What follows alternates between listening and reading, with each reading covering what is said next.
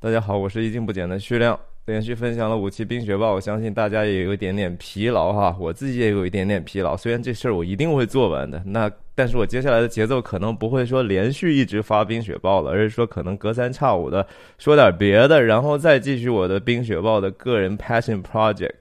今天我想跟大家串一个频道，聊一聊昆汀塔伦蒂诺，因为昆汀塔伦蒂诺最近呢，他出了本新书。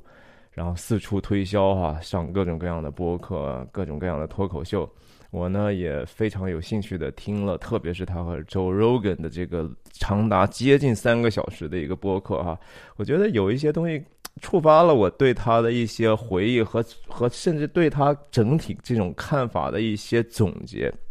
所以我今天就跟大家分享分享这个哈，这就是著名的 Joe Rogan Experience Podcast 啊，这也是美国最有名、最受欢迎的一个播客。那在这个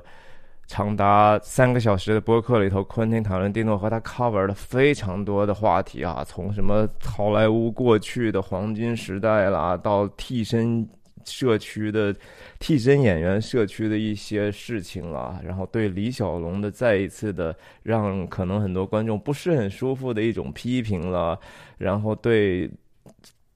色魔制片人哈，也就是后来现在被 Me Too 运动搞到呃身身败名裂的呃韦恩斯坦哈，这个哈维温斯坦，然后很多很多有意思的事情。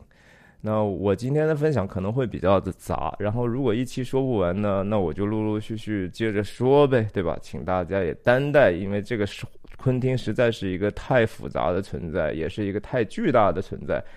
只要您是影迷的话，您就不可能会绕开他。您如果说号称自己是喜欢看电影的人，就不可能不知道他的名字，这是真的真的话。那对我们这一代人来讲，昆汀塔伦蒂诺真的是。伴随我们，我们是什么样一代人哈？我们是在那个时代，互联网没有快带带宽，没有快到可以说直接几几分钟或者甚至一个小时内下载一个电影，不可能。我们那个时候想听个歌，MP3 下载还要一首歌还要五分钟的时候啊，在一开始的互联网，所以我们那时候是看着这个所谓的盗版的 DVD 长大的。到后来，当然有了电驴之后啊，其他之后才开始了有这样的。在网络上去看电影的可能性，那川流就是更往后的事情啊。这说的有点远了，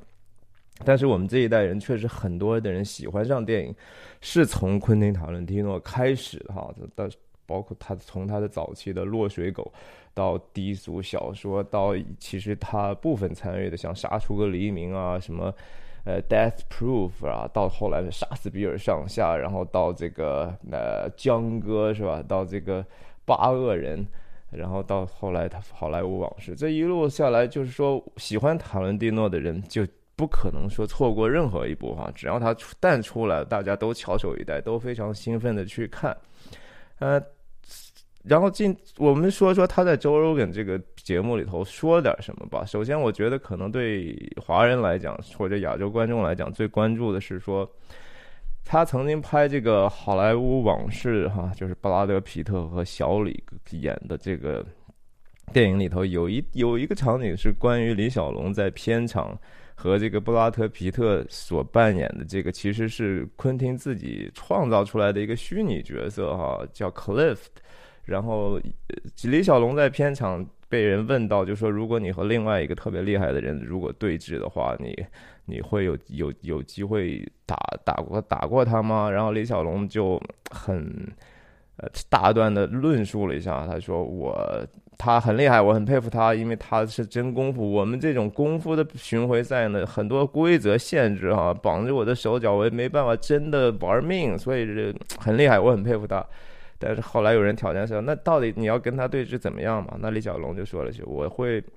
把他打瘸的哈，打拐的。那那个布拉德皮特扮演这个角色就 笑了一下，然后这不就引发两个人的对峙嘛？哈，在在在对峙的时候呢，布拉德皮皮特就说：“行，那那那那我你先来吧，来一招。第一招呢，李小龙砰一脚就把布拉德皮特踹踹到踹到地下了哈。然后布拉德皮特行，再再来，然后第二招同样的李小龙飞脚过去，结果被布拉德皮特拽住，然后砰一下直接扔到一个车车上哈，把车门都砸扁了。那这个片段呢，当然就引起了当时一些争议哈，特别是说李小龙的女儿 Sharon Lee 哈，他就对这个事情非常的不爽，然后曾经。嗯，说这个不准确，对我父亲也不是特别尊敬。那你知道，大家知道，就是说李小龙其实在美国的粉丝是非常多的哈，这个其实是真实的。就是说，包括像像 Joe Rogan 这样的人，你看他这样的肌肉男，是一个呃 UFC 的的解说员哈，这么爱搏斗的，天天经常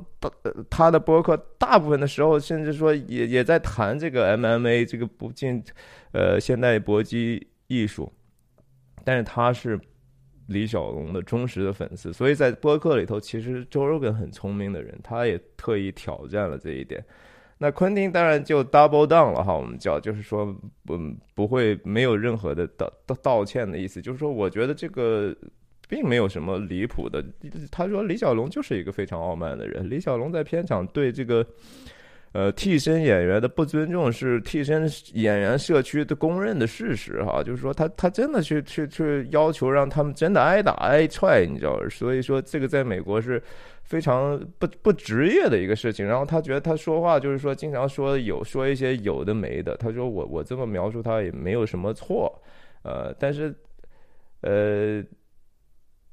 他还同时可能就是严厉的批评，就是说。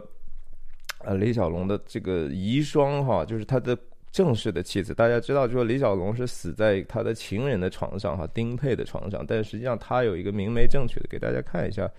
他太太的样子吧。可能很多人还没看过呢。啊，这是李小龙是娶了一个白人女人嘛，是吧？当他太太，他们死，他死的时候，他们也还是合法的夫妻呢。那他生了一儿一女，李国豪后来也在片场。呃，因为很奇奇诡异的死去了，然后他他女儿现在还比较活跃，啊，这这是这是这是李小龙现在的女儿，就是 Sharon Lee，这也是对昆汀屡次提出批评的一个人，啊，这个照片右边的是现在李小龙的遗孀，呃，Linda Lee 的现在的这个照片哈，昆汀讨论蒂洛对这个女人哈完全没有任何的尊敬，说 Sharon Lee 在李小龙死了之后谎话连篇哈，就是说把他。把很多过去的这种，呃，他你说我说他说的这种，呃，版权的问题搞得一团糟，然后，呃，他写的这个书里头回忆录里头也是谎话连篇。这当然这是昆汀自己他觉得说我我跟我掌握了足够的事实之后提出来的一个，当然我也没有看到就说琳达利有太多的反击。主要的昆汀对琳达利的攻击就是说他不诚实，他他。其实，呃，take credit from others，就是别人很多别人的创造，他非得说这是李小龙当年写的，所以他想 claim 那一个版权。whatever 这个事情是一个是个小事儿了，但这个事情其实让我。想到很多，就是说，当时《好莱坞往事》出来的时候，很多亚洲观众看了都觉得说：“哇，昆汀你是个 racist 啊！”这也是美国近些年来哈，就是说越演越烈的政治正确，在这样的一个小小事情上的一个一次再次的发酵哈。我个人呢，其实对这个事情持比较中立的态度，但是我同时我我是强烈反对这个政治正确的这种倾向进一步加剧的。OK，我们先先转一转其他的话题啊。我们刚刚才说的，就是说，其实在这个播客里头，呃，昆汀·塔伦听到透露了一些可能他的影迷比较可能会感兴趣的事情。首先是说，他也是屡次说了吧，就是说我不会，我可能再拍一部电影就不再拍了，因为这个原因很复杂。周润根也跟他进行了非常彻头彻尾的一个分析哈。他甚至昆汀·塔伦蒂诺在那个 Bill Maher 的那个。Real Time with Bill Maher，彪马吧，叫彪马脱口秀，HBO 那一档里头，也被问到的时候，哦，Bill Maher 这样的人当然是那么犀利啊，直接把他，就说你你干嘛要说这种废话啊？这不是狗屁话吗？你你你为什么要说自己好像要拍只只能再拍一部了？为啥？对吧？就是他很怀疑他说话这个是动机，你到底是不是为了宣传你下一部电影，对不对？你你你说的是最后一部，让大家啊都掏钱去说啊昆汀最后一部了，然后看完之后说啊你还要再拍，你是不是有营销的目的呢？是不是？然后你又是出于什么样的一个阴暗的心理呢？他想他想想刺探一下他，结果昆汀·塔伦蒂诺那个反应让人其实挺惊愕的，昆汀就嗯。很紧张啊，觉得是他一个特别没有安全感的一个形象，在那个地方，我不知道为什么连续五六秒钟他支支吾吾说不出来，然后最后好不容易说了一个，是他就说了一些顾左右而言他的话。他说：“你看过去好莱坞有这个导演那个导演都很牛，他如果他要最后不要拍什么什么什么的话，你说他留给影史的是什么样的一个形象？”然后，呃。结果就说，我他意思就是说我我就是想保晚节哈，对自己面子上挂不住，或者说他就觉得说我也没有必要去再赢一场所谓的争论了。I don't want to win another argument or win a case in sup Supreme Court，我呃我没不是说非得要赢得大家的某一种的公众意见了，没有必要了。对我来说，可能也是老了吧，他觉得。但是就是这个这些事情都让我觉得说。哎呀，他这个人也许是个时候，我们可以稍微的去侃一侃哈，并不是我们并不不不是做学问的嘛，我们就说说他这个人哈，他这个人到底是什么样，应该怎么样去定位这样的一个完全不可忽视的一个迷影级的电影大大将吧？我们说他到底是大师和大将呢？哈，也许大家可以有不同的看法。然后他还说了一些什么呢？他还说，就是被问到还有一个很敏感的美国主流媒体特别关注的，就是说对哈维·温斯坦的这个事情的评价。因为哈维·温斯坦是直接 hand pick 啊，是是把他一手推到最大的舞台上，让他得到。戛纳的金棕榈，一九九四年低俗小说哈，然后包括对在他整个电影的这种推广和他对他的这种扶持，对他的支持，对这种杀死比尔的这种权力的支持，一种那么小的一个类型片可以得到那样的一个商业成就，呃，是是对他帮助非常非常大，也是陪他一路成长的一个重要的导师级的人物哈。但是现但是哈维·温斯坦也是因为就是说自己对下半身管的太不严了哈，然后自己可能也膨胀。他毕竟是一个在好莱坞当时遮云覆雨手的一个一个这样的有能量的大佬级的制片人，所以他做下了很多令他自己羞耻，然后让大家痛恨的一些事情。那这是当然是另另外一场政治正确运动 “Me Too” 的一个，他成为一个最大的一个。怎么说代表性的恶人哈？但是这个事情呀，我我们有有机会再说了。然后，昆汀·塔伦蒂诺其实被多次问到这个事情，就说你你怎么当年就没有阻止他？你对他什么评价？我觉得哈尔昆汀还是比较比较像个男人哈。他就是说，他对我来说是个 father figure 哈。什么是什么嘛？就是说他对他的帮助这是不可忽视。你不能说他曾经是啊，他现在倒霉了。然后你就一口和大家一样是吧？啊，这我当时被他们一小撮人冲昏了头脑，我早就应该把他的这个恶魔的皮给揭给大家啊！那就是文革重现哈，那个这个事情很好的，没有在美国这样的舆论空间里头出现。他还说呀，这个事情很很很悲哀哈，就是说他确实是他做的很多事情，我其实跟他提。提过，但是没有特别去一直去好好的跟他谈一下，这是非常遗憾的事情。但是他做的这些事情是不对，但是他对我来说，他是一个 father figure 啊，他对我来说太帮助太大。他回忆就说，当时拍那个杀死比尔的时候，呃，然后其实他就他的故事写的非常的。情节非常的复杂，然后他也拍了很多他自己喜欢的薪水的一些场景，其实不一定是完全必要的。对那个讲一集的故事，这个策划的时候，这就是一部电影《杀死比尔》，但是他就拍了非常多的东西。然后有一次，温温温斯坦哈维温斯坦去片场的时候，然后就看到他，就突然说说：“你这个要不就弄成两部电影吧。”然后昆汀说啊，其实我一直都是盘算的是两部电影哈，心里是想，但没有告诉他，就是但是这个话呢，只能通过这制片人的嘴里头，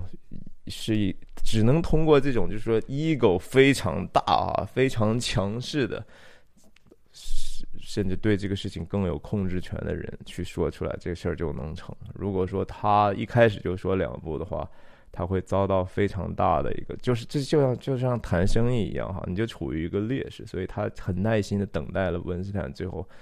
主动提出来，然后当然温斯坦也很聪明的，就是说，嗯，但是呢，如我们把这个拍成两部，但是以后大家要知道哈，这是米拉麦克斯做出来的这个决定哈，这不是昆汀的决定，就是说这个 credit 我是不给你的哈，我我既然我这么决定，那就是成了，就是我的我的功劳，嗯呀，这就是。男人之间的某一种的一种的较量吧，呃，我也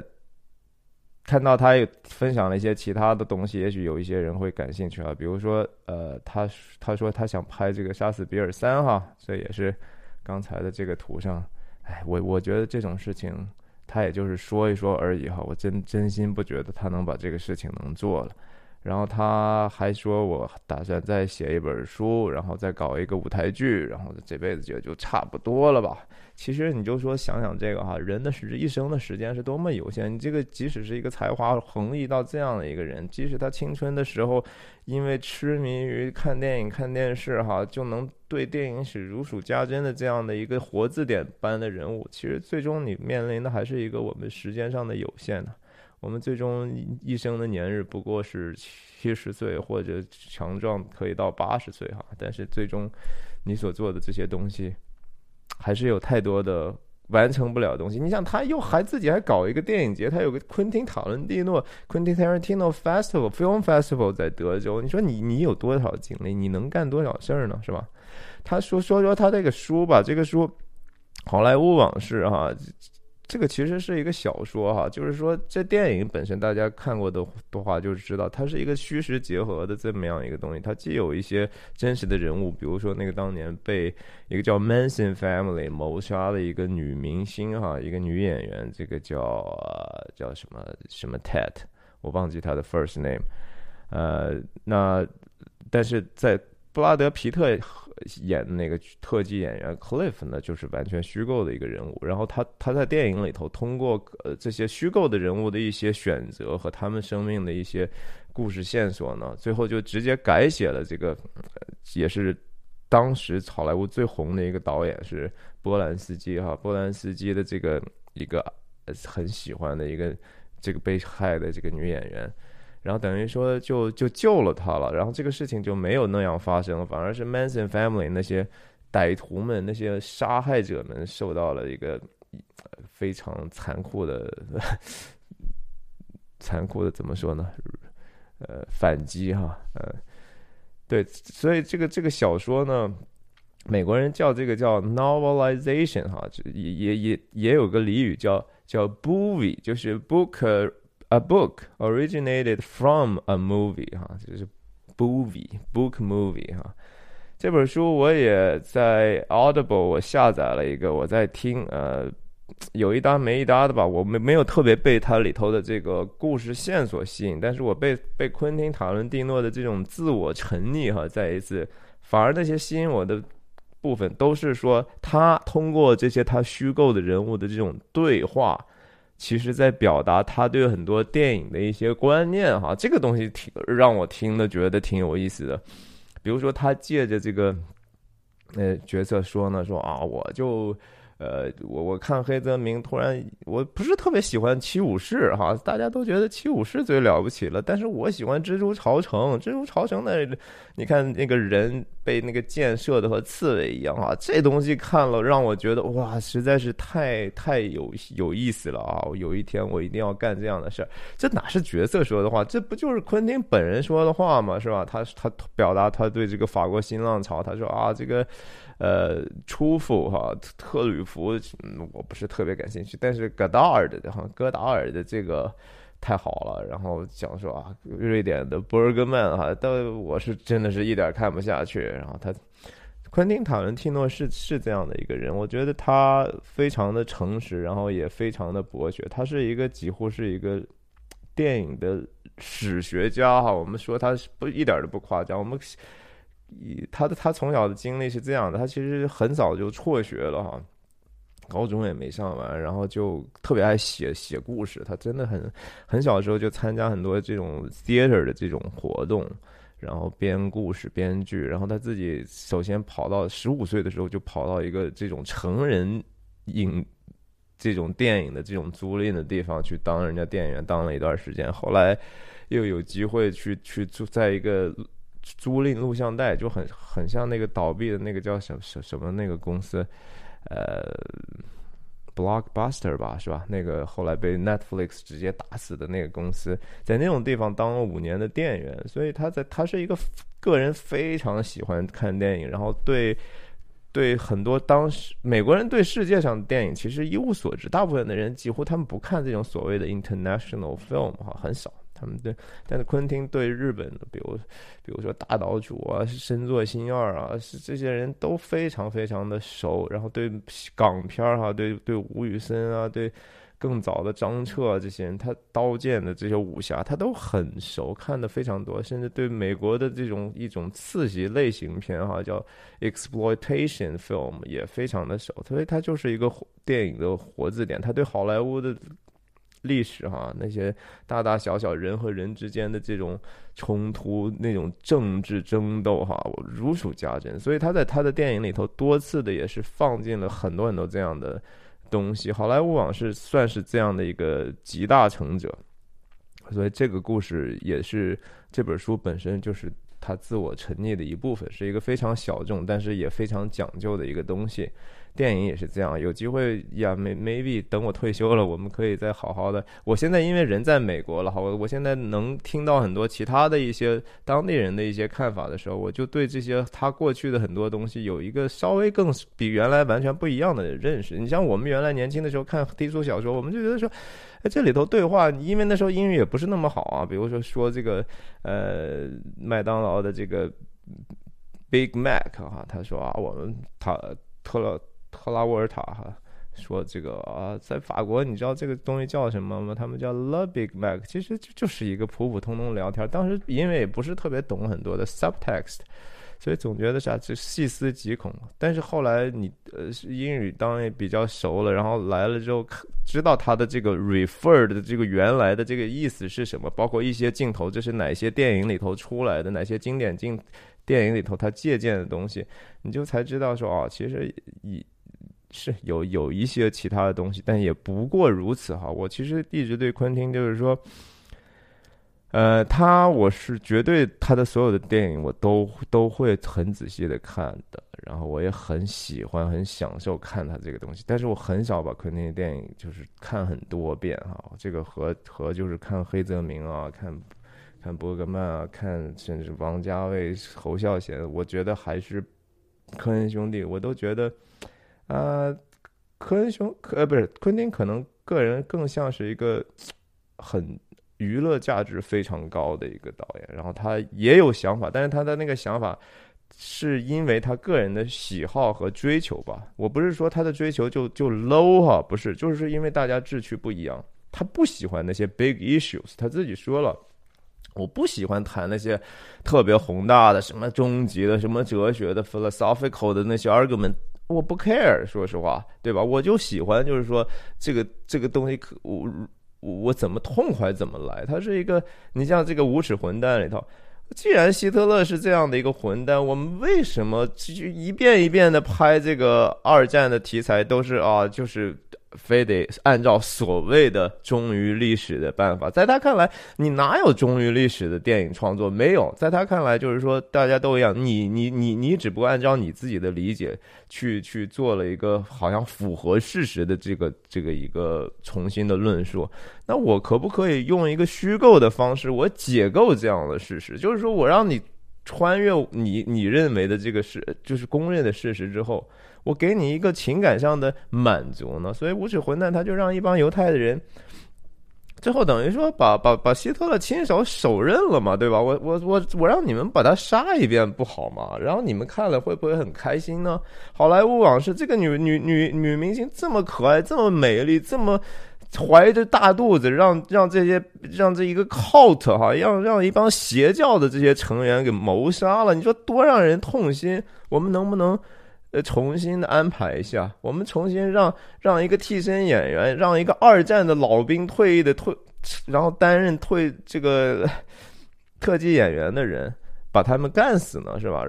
然后保护这个可爱的女女生，让她能够生个孩子。让她能够和波兰斯基重归于好，行不行啊？有有什么不行的？在他看来，没什么不行的。这就是昆汀的一个特点，他是一个解构大师。他就是说我，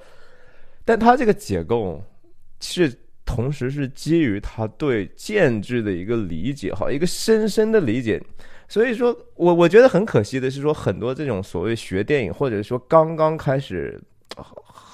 学电影，然后或者是刚刚开始喜欢看电影的人，总觉得啊，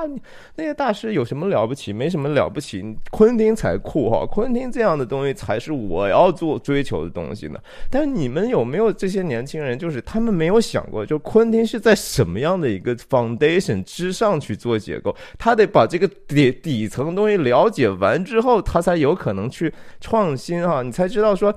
了解规则才能够打破规则嘛？你说现在很多年轻人，或者说那些肤浅的电影人哈，你还连规则的是什么、怎么 work 都还不知道？你说我上来就要解构，我要创新了，我要颠覆你，你颠覆谁啊？你就是 make yourself a fool 哈，这是非常非常可笑的。就是呃，后现代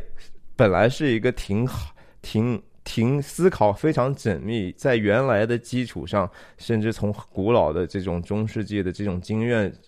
这种神学哲学发展出来，到最后，他当然想的非常的丰富和复杂，但是他们的门徒就非常成色差了哈，就是哦，